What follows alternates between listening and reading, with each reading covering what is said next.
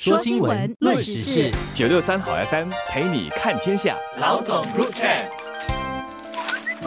你好，我是联合早报的韩永梅。你好，我是联合早报的洪一婷。星期二晚上啊，接到一个震惊也伤心的消息哦，就是我们的唯一的奥运金牌得主叶瑟琳啊，她在备战啊冬运的期间哦，在外国啦使用了这个大麻。除了他之外呢，那个另外一个泳手啊，林湘琪也是一样，因为这个吸食大麻相关的条例被中央速毒局调查了。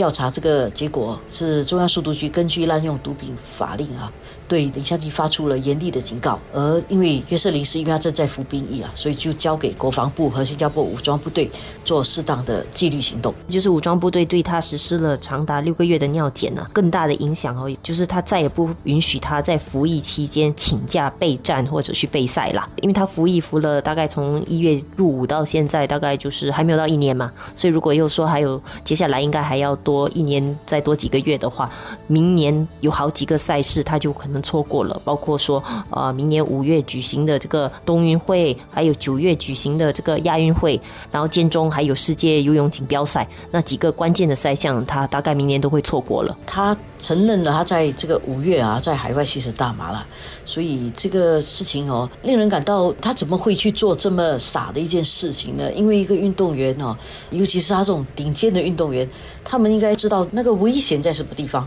当然，这段时间也是他的人生比较低潮的时候了。为什么？因为我们在看他的这个运动生涯，他在得了奥运金牌之后呢，表现啊就有点走下坡。在日本的奥运之前啊，他是还一度那个体重很惊人啊，还花了很长的时间去减肥跟训练，然后才达到一个还不错的成绩。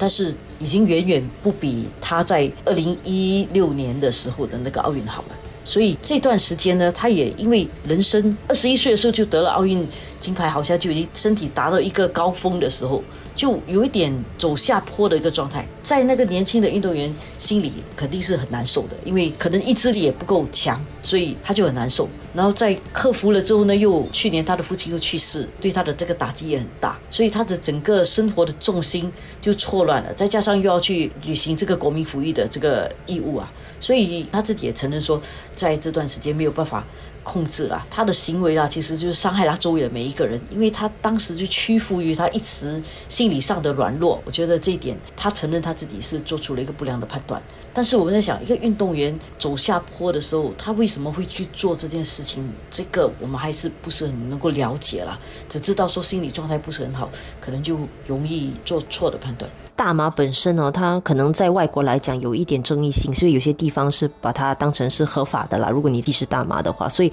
可能有一些观念就会觉得说，大麻觉得它不像一般的毒品那么视为一个比较真的是毒品这样的一种一种心态。我觉得有可能也是有一一部分可能不排除源自于一些心态上觉得大麻是好像比较。可以被接受的。另外一方面是大麻本身呢，有一些就是让你松懈下来、舒缓你的一些压力的一些成分啊，所所以可能在某种程度上吸食的时候是有一些快感的。所以如果说叶士林那个时候确实有经历一些比较呃人生的低潮的话，不排除了。当然一个可能性会不会是也觉得从吸食大麻得到了一些疏解。不过，当然这些种种的原因都不能够把他的这个行为合理化了。毕竟，我们说他作为一个顶尖运动员，他肩负着一定的社会责任啦，也是一个本地很多年轻人、很多呃小朋友的一个楷模，所以更有一种就是作为一个好榜样的这样的一个责任在那里了。确实是大麻呢，这个争议性是存在的。但是，我觉得对毒品啊，大麻再怎么样说都是一个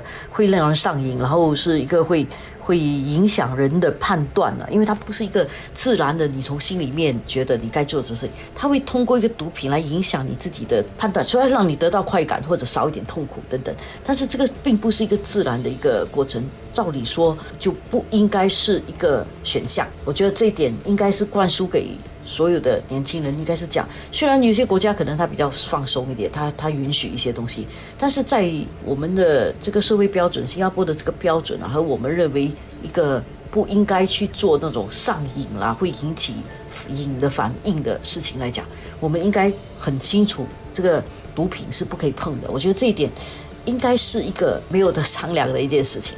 所以运动员再怎么说，你心理上可能会难受啦，他自己应该寻求一些其他的疏解，当然，身边的人，他的教练是不是有注意到他的情绪低落，然后是不是应该给他一些其他的帮助？这些部分，我想是一个周围的人也要负责的啦。因为如果到最后他自己陷入一个低潮，然后在错误的影响底下。去做了一件错的事情，他自己要背负最大的责任。但是这个责任之外，身边的人是不是有注意到他的情况有变？特别是顶级运动员的这条路本身呢？就虽然我们很多时候是看到他光荣的那一面的，就得到喝彩的那那一面，但是很多时候这个前进的路其实可能很孤单的，因为。毕竟那个训练是很辛苦，然后承受的各种压力跟瞩目啊，不是一般人可以想象。特别是我们看到有时候外国一些顶尖运动员，也不是没有这种出现过失的情况。好像大家很熟悉的，像美国飞鱼这个菲尔普斯，他自己本身也是曾经吸食大麻，然后被禁赛几个月，后来甚至也是